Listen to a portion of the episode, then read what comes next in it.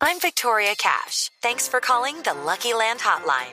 If you feel like you do the same thing every day, press 1.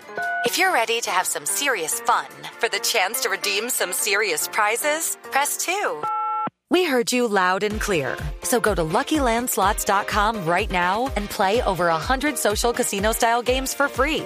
Get lucky today at LuckyLandSlots.com. Available to players in the U.S., excluding Washington and Michigan. No purchase necessary. VGW Group. Void where prohibited by law. 18 plus. Terms and conditions apply.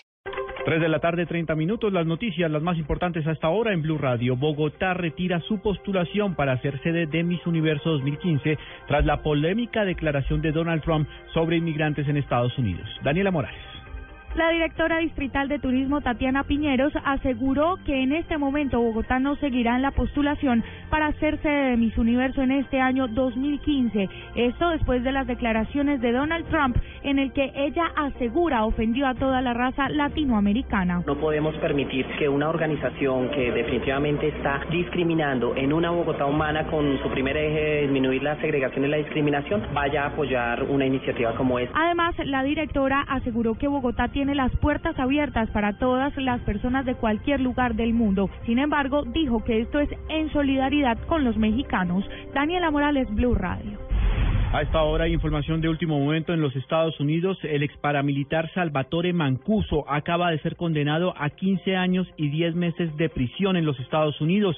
Esta condena de Salvatore Mancuso se cuenta a partir de agosto de 2006 con reducciones que podrían dejarlo con una condena ya en sí, en concreto de cuatro años y medio. Es la información de último momento que se produce en los Estados Unidos. Salvatore Mancuso, el ex líder de las Autodefensas Unidas de Colombia, es condenado a 15 años y 10 meses de prisión en los Estados Unidos. En la tercera medición del año que hace la encuestadora Gallup, correspondiente a junio de este año, muestra una desaprobación de la gestión del presidente Santos del 66%, en tanto que apenas el 28% avala los resultados de su mandato. La Federación de San Andresitos de Colombia anunció que el próximo jueves 2 de julio convocarán a una nueva movilización a nivel nacional para protestar por la puesta en marcha de la ley anticontrabando. Esta sería la segunda movilización del sector que considera esta ley injusta. En desarrollo de una ofensiva contra la extorsión, el Gaula de la Policía detuvo en las últimas horas a 27 presuntos integrantes de bandas dedicadas a realizar las denominadas llamadas millonarias y se dejó al descubierto que el 95% de estos casos se realizan desde las cárceles del país. Y en el mundo, el viceprimer ministro griego Ioannis Dragasakis reveló que su país pidió un aplazamiento del pago de 1.500 millones de euros que vence dentro de media hora al Fondo Monetario Internacional y que permitiría que Grecia evite el default.